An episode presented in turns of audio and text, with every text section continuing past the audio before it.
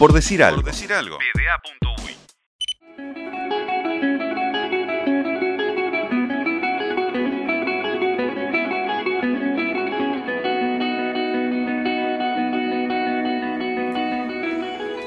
Las cosas son lo que son y además son algo más. Por ejemplo, esa taza que sirve para tomar café, pero que además te la regaló vaya a saber quién. Y entonces es más un recuerdo que un recipiente para desayunar. Hablemos de un ropero de madera que dice para hacer guardar herramientas. Y las guarda. Tenazas, pinzas, martillos otro coso del que nunca sabremos el nombre. Este es un ropero real, y está en un galpón que ya no existe en un fondo interminable de una casa cualquiera del barrio Colón. Siempre fue un ropero viejo hecho con retazos de otros muebles en desuso, pero a nadie le importa. Cumple la más importante de las funciones, que no es, a pesar de lo que dice su dueño, guardar herramientas.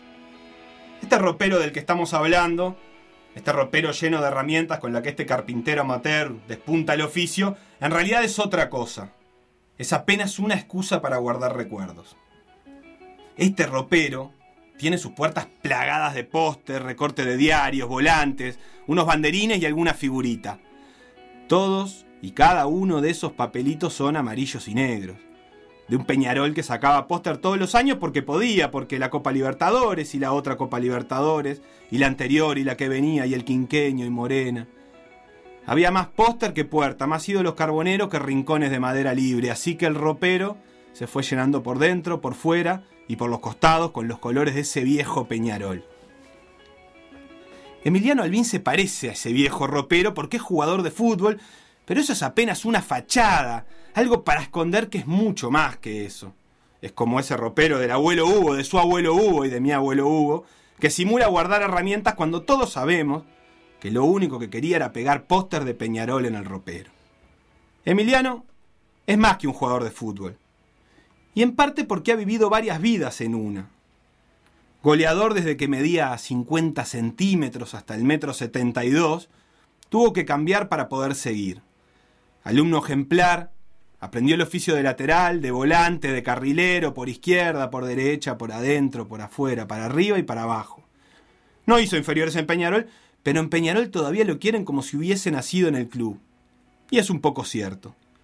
Tanta vida, fue capitán panamericano, usó las cinco de Uruguay en los Juegos Olímpicos de Londres, que le quedaron grabados en la piel, literalmente. Boca, Portugal, Tucumán, Paraguay, Las Piedras. Hasta que llegó a un lugar que parece hecho para él. Villa Española, que, obviamente, tampoco es solamente un club de fútbol. Cultura de barrio, puñito apretado, espacio para jugar y espacio para pensar. El Villa simula ser solamente un cuadro de fútbol y Emiliano simula ser solo un jugador de fútbol y ahora se encontraron, en una cancha, pero sobre todo afuera.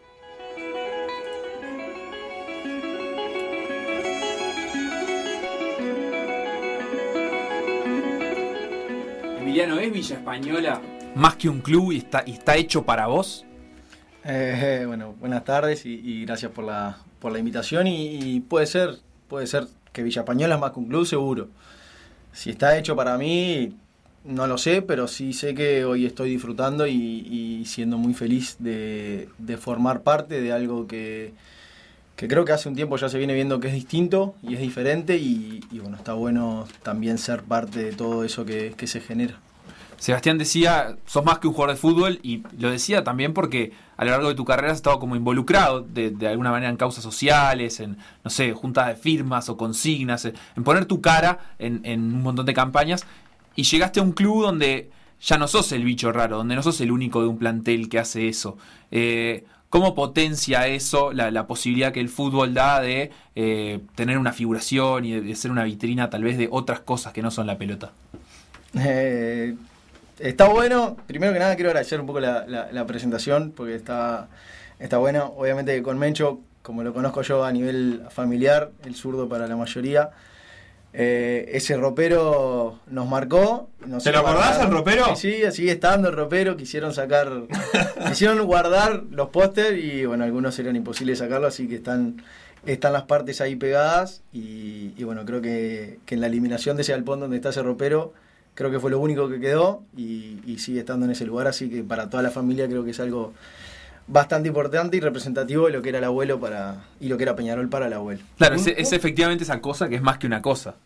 Eh, en realidad desapareció todo lo que había en ese lugar y el ropero sigue estando ahí. Es lo único que quedó, está vacío, porque ya ha pasado mucha gente también por ese, por ese local, pero el ropero sigue estando ahí con esos retazos de, de póster que marcan lo que era para él la importancia y su lugar de que estaba pasado ahí y, bueno, dejaban las marcas esas de los póster y, y esa representación. Con esos colores que tenían los póster de antes, que yo no sé si es porque le dio mucho el sol o porque eran así, pero como un amarillo medio pastel, ¿no? Como... Es, es otro color, en realidad si vos ves ahora, y, y cap- y- pero en todas las representaciones de lo que era Peñarol en esa época, no sé si era por las impresiones o qué, el color del amarillo de, de Peñarol era otro, y, y bueno, sigue estando ahí ese, esos colores que capaz que con el paso del tiempo también va- van cambiando y se asemeja un poco a lo, a lo de ahora.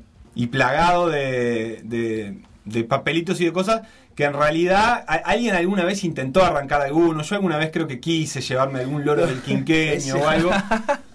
Lo confieso acá, pero nunca pude, no tengo nada. No sé si vos te llegaste a No, algo no, de ese yo no- está, te pido sea, que no mientas. Yo no tengo nada. Pará, y te hago parece otra pregunta que no tengo clara. ¿Vos estás en ese ropero? No, no estoy en eso. ¿No estás? Claro, yo, yo iba a ¿No, hacer tenés ni-. ¿No te No, llegaron no, a pegar? no, ¡Qué no, terrible! Estoy adentro de la casa de la abuela. Estás adentro de la casa. Tengo el lugar un poquito más a la vista. Ahí va, esa, esa es Ahí la va, siguiente pregunta. Si, si hay póster tuyo colgados en algún lado, si vos tenés. Creo que póster. por presión. Eh, se lo dejé a la, a la abuela ahí. Confieso, yo viví también mucho tiempo con, con la abuela en dos pasajes, eh, en una parte en inferiores y otra parte en primera división de Peñarol, así que tenía la presión ella de tener algo. Y le, le dejé casualmente u- unos cuadros que se hacían antes, que ahora ya no, me parece que ya no se usan más, que son un cuadro arriba de un cartón y en realidad todo un marco de madera atrás, que es clásico de antes, no, no sé cómo explicarte, que es una, obviamente la foto del plantel, Ah, que tampoco se usa mucho más, ahora es como que también ha perdido fuerza esa foto de, de- de plantel que entra a la cancha, nosotros ponele ahora ya ni, ni la sacamos. ¿No se sacan la foto? Por lo menos ahora de que arrancó el torneo no, no lo saco y, y justamente en el partido ayer me, me sorprendió porque Rampla lo hizo y dije, qué raro, ya, ya habíamos perdido esa era Claro. la foto. Lo Ahora, que pasa que cuando vos empezaste a jugar, eh, ¿qué estamos hablando? ¿De qué años son esas fotos? ¿2008? 2000, 2000? sí, 2009. Capaz que no era tan fácil acceder a una foto del plantel, digo, había internet, había todo, pero para la abuela no era que le ponían en la computadora una foto tuya y en, eh, todo el tiempo en la computadora. No, y se seguía vendiendo la foto afuera de la cancha del estadio. Claro. O sea, ibas- llegabas al estadio y estaba el que imprimía la foto y la tenía pegada y vendía esa foto, que creo que ahora me parece ya... no- ¿Y vos no le tenías si- que pedir al fotógrafo dentro de la cancha a veces que te saque alguna foto para llevarte de recuerdo? ¿Tuviste Sí, que sí, hacer sí. eso? Sí, sí, sí. Con la Amsterdam de fondo. Sí, sí, sí, sí, claro. Y Y era- era- pero era, eh, a ver, creo que cualquier jugador, no solo de Peñarol, sino cualquier jugador que entra a la cancha busca una foto con su tribuna atrás.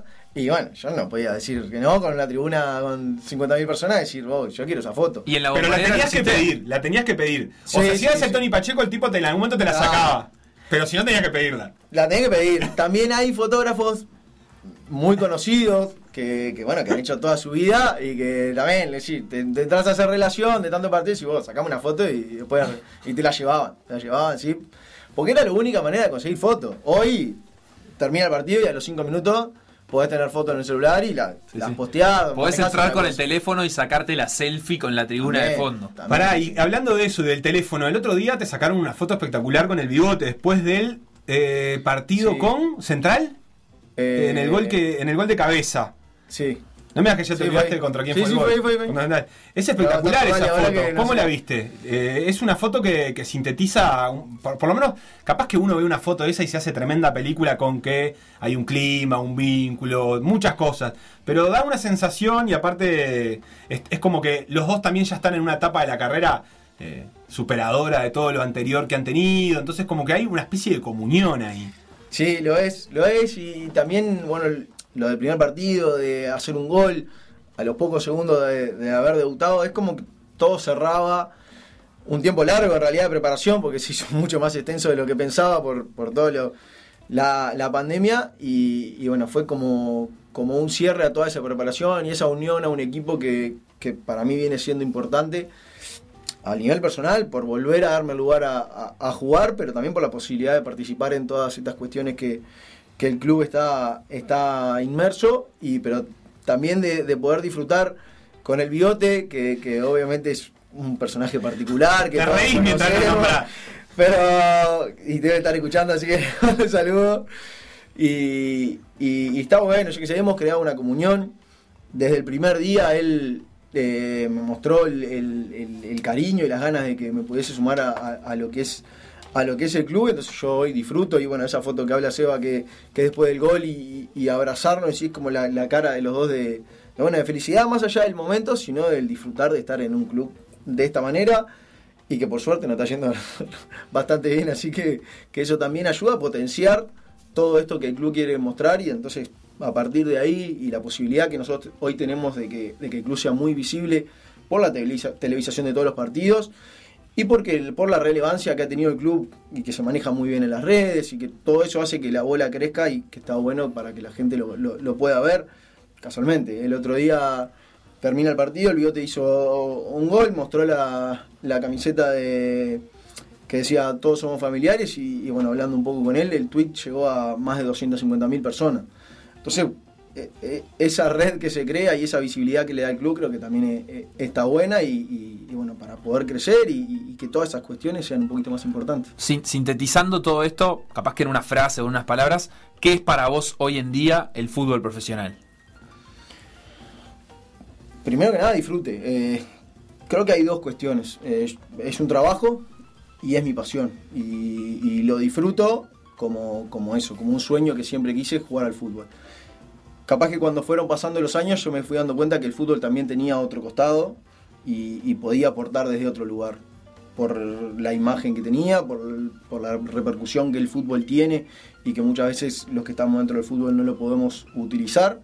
Y, bueno, creo que con los años y, el llegar a este lugar donde eh, el club te acompaña, eh, es un lugar para, para, bueno, pelear por algunas cosas que, que- creo que pueden ser un poco más visibles, eh, apertura, libertad y, bueno, disfrutar de, este deporte que, bueno, muchas veces está dentro de un sistema que es bastante duro para el jugador. Cuando el entorno nos, vende de alguna manera eh, la ambición de ser futbolista de primera, seguramente esté en los sueños de muchos gurises jugar en Peñarol, en Nacional, en Real Madrid, en Barcelona, una Champions, una selección.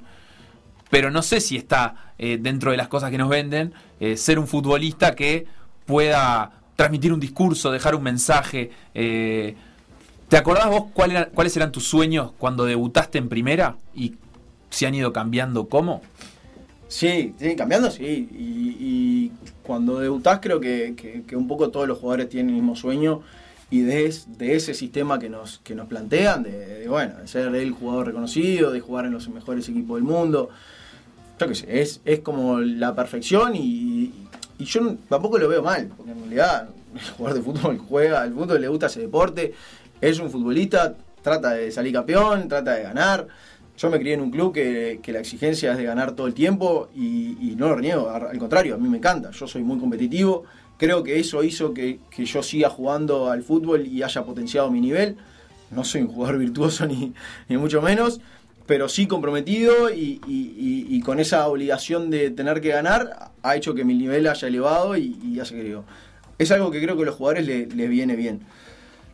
Sí, también es eh, capaz que es algo que te venden y que no es lo real. Muchos de esos sueños no se cumplen. Eh, estar en un plantel, hoy nosotros somos, no sé, más de 30. Claro. Y eso, es más de 30. Lamentablemente, el sueño eh, va a quedar trunco. Claro, incluso los que han estado en grandes clubes seguramente se desengañen de cosas. A vos te ha pasado de estar en Peñarol, Sí. te ha pasado de estar en Boca como, como clubes de, de fuerte renombre. Imagino que también eh, ten- tendrás cosas que no fueron como te las imaginabas. Sí, sí, pero es así. En realidad vos vas por un ideal, que ese ideal después en la medida que, que vas viviendo cosas, que pasan los años, vas diciendo que, bueno, capaz que no es lo que querés, capaz que es lo que querés, o capaz que el fútbol te va mostrando que en realidad no es hacia ahí donde tenés que ir.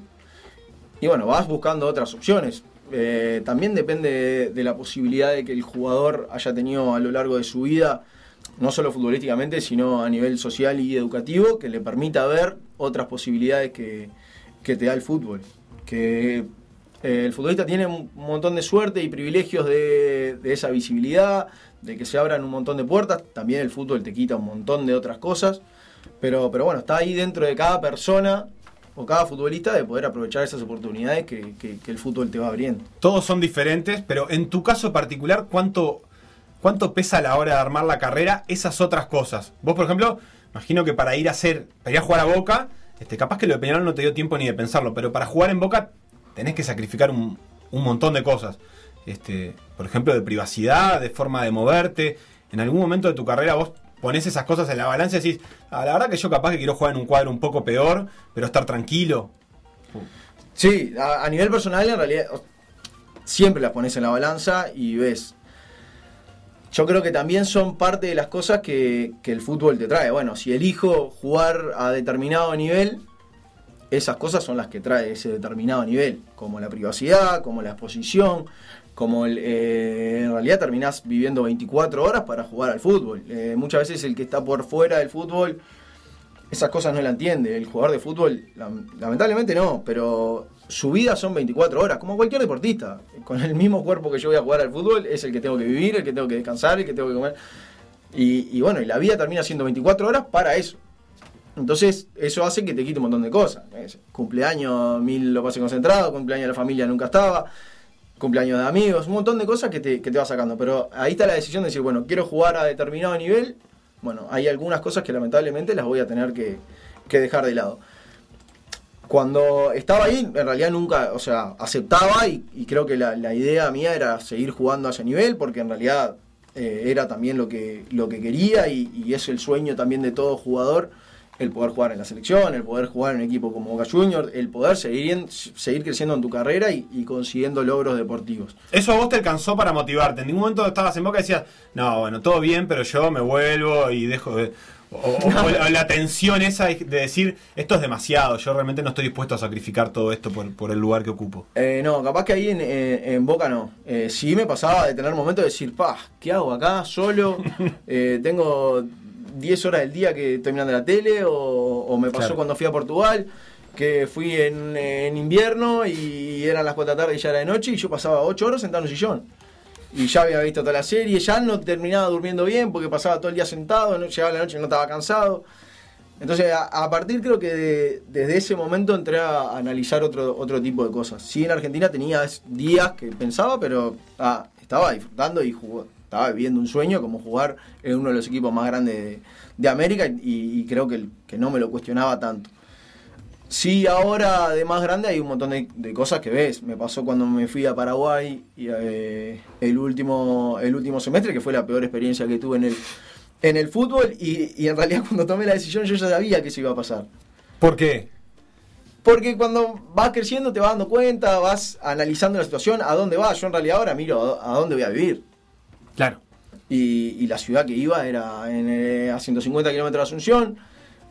Tenía cuatro horas para hacer 150 kilómetros, o sea, los caminos no eran accesibles, no podía decir, bueno, vivo en, Asunción y voy. La ciudad no tenía lugar donde vivir, eh, no tenía lugares donde comer porque no había restaurantes, cerraba todas las 6 de la tarde, entonces terminaba comiendo en una estación de servicio, entonces, nada. Sí, Eh, sí. Entonces sí, llegaba el momento. Eso y- contado como una anécdota parece una cosa puntual, pero después vuelto rutina y de todos los días es, es Bueno, en casualmente llegué el primer día y le dije a la persona que me llevó, dije, yo acá no me quedo. Disculpame, yo acá no me quedo. Porque, y en realidad ponía otras cosas en la balanza, no lo deportivo. Porque el equipo en realidad iba a jugar Sudamericana. Me terminé quedando por esa misma razón de decir, bueno, ta, es una oportunidad de, de- de ser visible, de estar en, en el roje. Y después, a, a las pocas semanas, te dando cuenta ta, la decisión yo sabía cuál era la que tenía que tomar. Y el fútbol lo llevó a tomar otra. Y fueron cuatro meses que por suerte habían otros uruguayos y, y nos bancábamos un poco la cabeza entre todos hasta como te dijimos, yo dije, está, está todo bien, pero prefiero irme a mi casa y estar en mi casa que estar acá haciendo algo que no, que, que no es lo que quiero. O sea que hoy por hoy, para agarrar una propuesta para jugar, tiene que ser algo que te convenza en varios aspectos. Y, y el futbolístico capaz que no es el más importante. No, en realidad no sé. Eh, sí, está bien, si, viene, si viene el Palmeiras, este, No, no, para, la ah, no, Libertadores está, pero digo, al exterior, sí, tiene que convencer en un montón de cosas. Eh, a Tucumán no volverías capaz. No, a Tucumán sí. ¿Sí? ¿Te gustó? Sí, Tucumán me gustó. Tucumán me gustó eh, porque conocí un montón de gente espectacular y fue un club que era, también deportivamente me fue bien porque nosotros ascendimos, entonces capaz que eso también ayuda a que, que las cosas vayan. También nos pasaba, cada vez que salíamos de Tucumán y llegábamos a Córdoba, a Buenos Aires, a Rosario, decía, pa, Claro, hay mucha diferencia entre Tucumán y, estas ciudades. Qué divina que están. Qué lástima no me tocó. Claro, no me tocó. Pero la verdad que no me puedo quedar. Tucumán fue un lugar que, que, que disfruté, pero sí, a la hora de decir, bueno, Emi, tengo una propuesta de que te vaya, no sé, a Centroamérica. Y ta, y no sé. Pará, y- pero el bigote te puede asesorar ahí. Mirá que el bigote. ya, ya el- tuvo- el bigote tiene, tiene, la tiene toda en tiene- Centroamérica. No tiene se, historial. no se perdió ninguna. Llegan varios mensajes, algunos elogiosos y otros como este de Lomi que dice que si no vas a jugar de 9, tenés que tirar bien un centro, eh, dice Lomi, el dirigente. Pasa que los dirigentes no están haciendo haciendo su trabajo y bueno, estamos con alguna poquito de deuda, así que Eh, hoy que se ponga las pilas. ¿Es posible que juegues de 9? ¿Qué Y pasó? bueno, eso- ¿Qué pasó eso con el- depende. Sí. ¿No es el momento de volver al origen? Yo creo que es el momento y, y hacer una dupla con, con el bigote arriba. Lo estamos tratando ahí con el bigote. ¿Se ha hablado con el Bocha Santín eso? No lo hemos llevado todavía al cuerpo técnico, pero creo que, que lo podemos plantear en cualquier momento.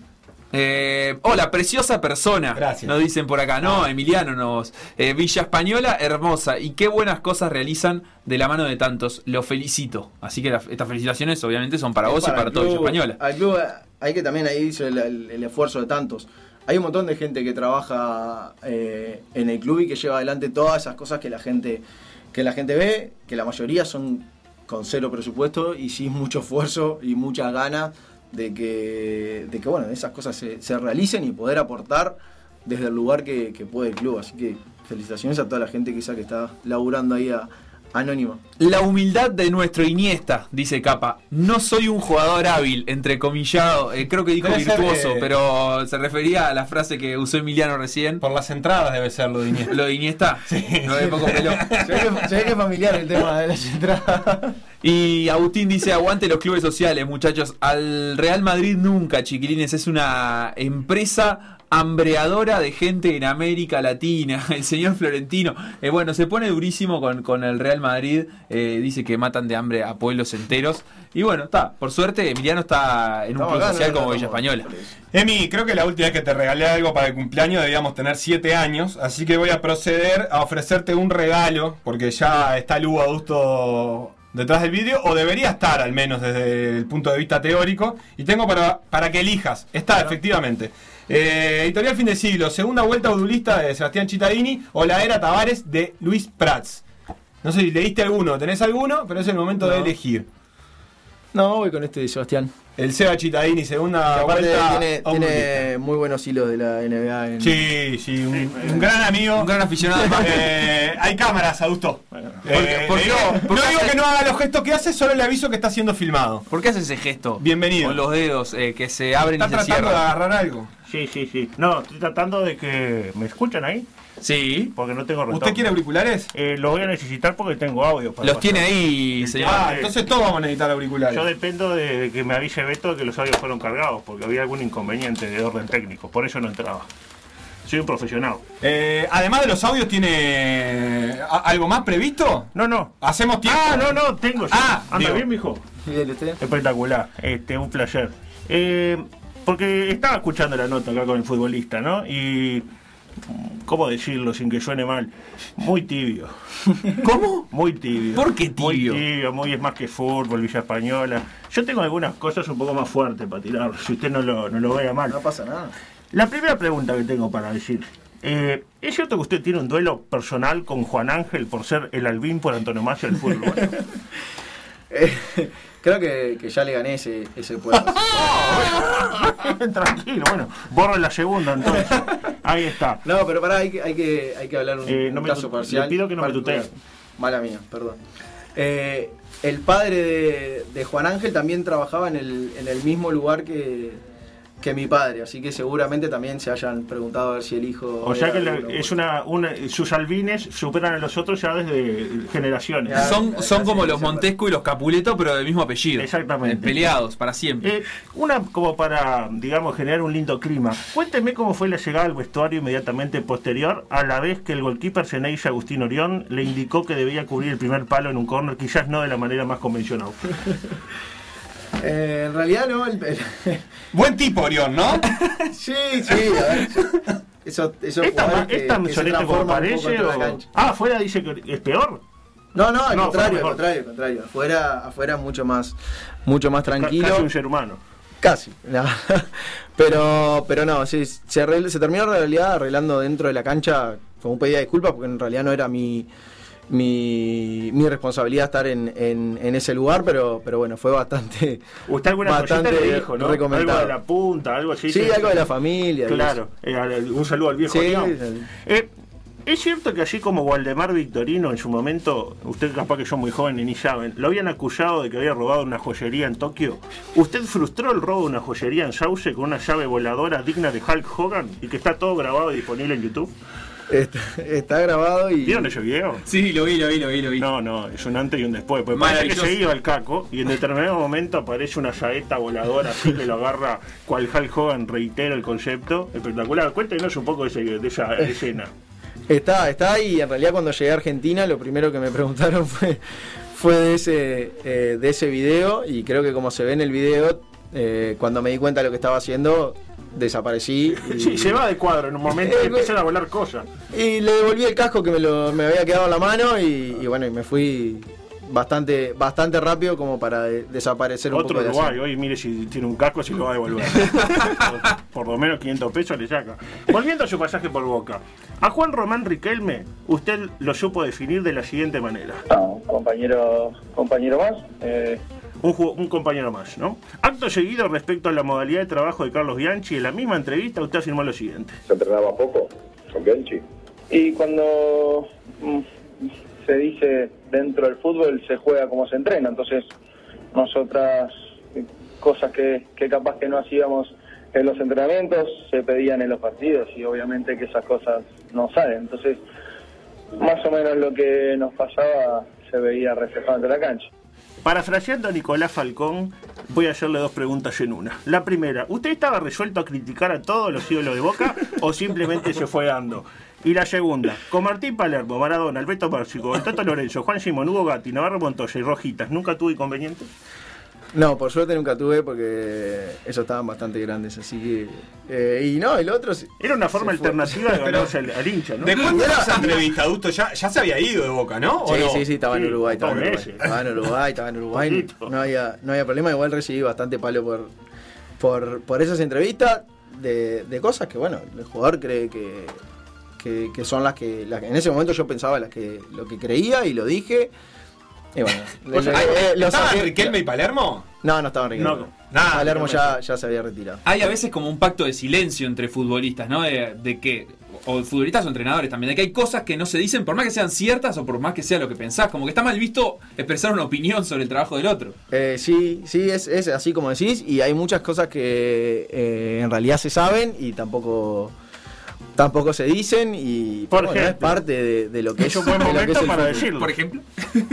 Tengo un saludo para compartir con ustedes. La iba a decir, ¿eh? Le digo que Sí, si usted no, no, lo no, interrumpía, estaba abriendo la boca No ya. voy a cubrir porque lo quiero, quiero proteger. Es como el bambino Veira cuando sacó a Sandro Guzmán y le dijo, te saqué para protegerte. No, con ese antecedente de Riquelme va a decir que Bigote López es un compañero más, imagínense. Sí, sí, sí, sí, bueno, no, no me haga hablar. Decía, un saludo de un entrenador que fue muy importante en su carrera. A ver si lo identifica. Adelante. Quiero mandarle un abrazo muy grande a Emiliano, a Emiliano Albín, un jugador con el que tuve la suerte de, de vivir momentos muy lindos, de hacerlo debutar en primera división y que pueda haber tenido una carrera como la que ha hecho, donde ha cumplido muchas etapas muy buenas. Un abrazo muy grande, Emiliano, mucha suerte y un cariño muy grande desde siempre. ¿Sensaciones? Y eh, fue la primera persona que, que confió en mí para, para bueno, iniciar todo este camino y, y- y la verdad que bueno, creo que todos los que pasamos por, por las manos de, de Julio y, y- y en formaciones de jugadores, eh, te, queda, te queda marcado y, y, bueno, terminamos siendo todos un poquito gladiadores como él le, Aparte, le cuando, gustaba. ¿Quién cuando- era Adusto? Yo no era sé quién Julio era. César Rivas, pero Ah. cuando usted dice por las manos de Rivas, en este caso es literal. Muchas veces está moldeado, ¿no? Tipo, ¿no? Eh, ¿Alguna A vez quiso, piña. claro, cambiar el apellido por Albón, por ejemplo? No me pasó, nu- nunca tuve eh, sobrenombre, pero, Ah. pero era una característica de él de poner Claro. Sobrenombres un poquito más fuertes para que a la hora de la cancha no suenen tan... tan ¿No tenés tiernos. sobrenombre en general? No, no tengo sobrenombre.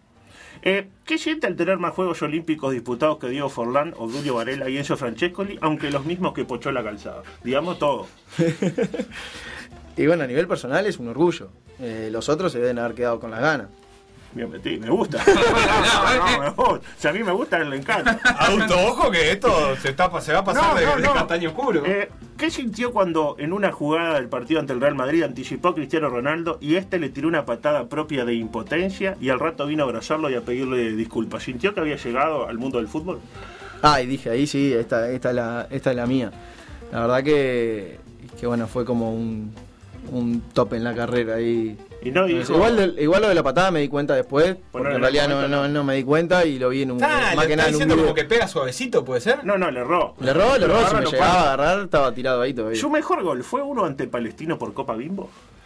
Y tengo cuatro, así que. eh, Elija. es ese, es ese. Ese Sí, muy bueno. Sí, sí, sí. Eh, le voy a decir así, eh, A o B se llama esta eh, sección. No puede pasar. ¿Julio Rivas o Diego Aguirre? Y ahí tengo que elegir, sí o sí. Eh, tiene que elegir, lamentablemente. Y bueno, capaz que después por todo el tiempo fue Diego Aguirre. Eh, ¿Julio Falcioni o Diego Aguirre? Diego Aguirre. Eh, ¿Diego Aguirre o Guido Menini Ríos? Diego Aguirre. ¿Nacional o River Plate argentino? River Plate. ¿Bigote López o Malcolm X? Tomau. No, está perfecto. No, no, perdón. Y tengo compromiso, así que Bigote López. Eh, ¿Lugano o Paolo Montero? Eh, Pablo Montero. Ah, uno, uno amigo de Bolsonaro, otro amigo de Casal. Eh, ¿Juan Pedro Damiani o Josep María Bartolomeu? ¿Cómo, cómo? Bartomeu. ¿Juan Ah. Pedro Damiani o Josep María Bartomeu? No, Juan Pedro, Juan Pedro. ¿Que Hacienda Villa Española o que Peñarol eh, sea campeón uruguayo? No, que Hacienda Villa Española hoy. ¿Que Villa Española sea campeón uruguayo eh, 2021 o que Peñarol gane la Libertadores 2021? Y depende donde, donde, donde esté yo. Claro, mire si Alvin está en. eh, mire si Alvin está en Peñarol en el 2021. Bueno, ojalá. Eh, ¿Que Boca gane la Libertadores o que Nacional termine el Gran Parque Central? Y hay una. dos utopías. Sí, bueno. claro, pues hay una un poco más posible que la otra. Claro. Eh, ¿Luis Lacalle Pou o Carlos Bianchi? Depende Carlos Bianchi. para dirigir Carlos el país, Bianchi. Carlos Bianchi. Eh, ¿Un sueño por cumplir? Eh, no sé, seguir jugando. Eh, ¿Su mejor patada? ¿Tiene alguna buena patada así en el recuerdo? La primera que le venga a la mente. No sé si tengo alguna patada tan alevosa. Eh, puede ser. ¿Cuándo? ¿En, el- en la última semana? O en la en historia? realidad, ahora en el campeonato tengo dos campeonato hermosas patadas que está. Ya está, pegué dos. Pero tengo una, ahora que me pregunta, de la primera roja que, que me sacaron. Fue un partido con defensor y estaba jugando de Sousa y Seba Sosa me grita, nos estaba enloqueciendo y Seba Sosa me grita, de mí, Martilo. una. Y ta, y esa una fue demasiado a destiempo y, y bueno, me fui a Marcó el bañar. alejamiento Me- de las canchas. Me fui a bañar bastante de rápido. Sousa. La última. Yo puedo creer que Villa Española asciende. Si todo va bien y los inversionistas podemos tener finalmente, porque yo usted sabe que soy inversionista del club. No, me llegó que estaba en deuda. No sé si. Bueno, en Eso es lo que se comenta dentro del club, hay varios. Pensé que, que- que había una franquicia COVID de repente. Decía, supongo que Villa Española asciende conjuntamente con Central y Racing, los tres ascendidos. El año que viene estalla el COVID-20, pero el fútbol no se paraliza porque necesitamos los dineros. Eso sí, equipo con eh, caso positivo, equipo que es obligado a abandonar el campeonato. Es la nueva regla. Cuestión que se dan los resultados y Villa Española y Peñarol, ya dirigido por el Tito Goncalves de gran gestión al frente de Central, eh, juegan la final del torneo. Partido único. Pues no, en el Gran Parque Central juegan porque total da lo mismo. Se juega el partido, 0 a 0 cerrado. Última jugada del encuentro. Sígame. Centro al área. Saltan varios. Resta Chisco, que en el planteo de Tito juega de zaguero.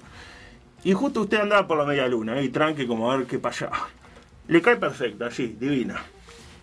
La toma de lleno, se llena el empeine con el útil y la clava en el ángulo superior izquierdo de Dawson, a quien deja como un email vacío, sin asunto. El árbitro Ortojich valida el gol. Es muy bueno eso, ¿no?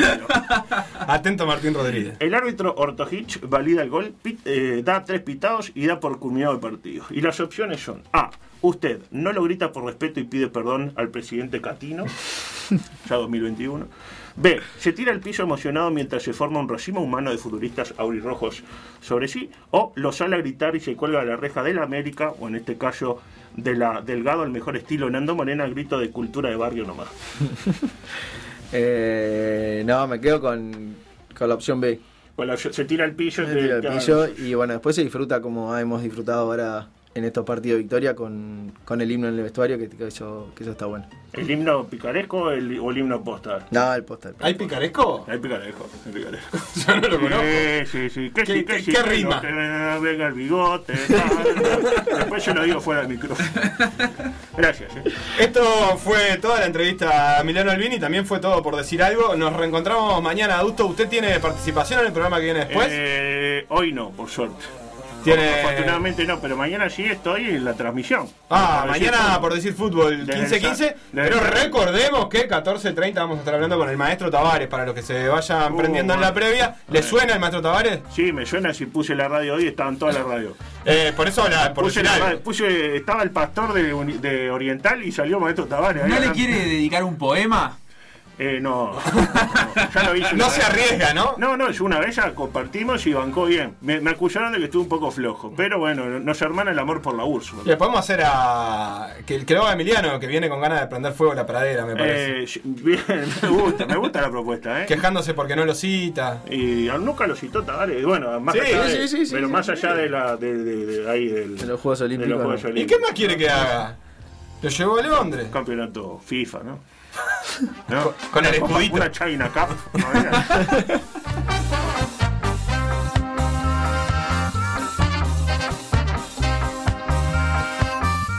Escucha M24. 97.9 FM Montevideo, 102.5 FM Maldonado. La FM con identidad uruguaya.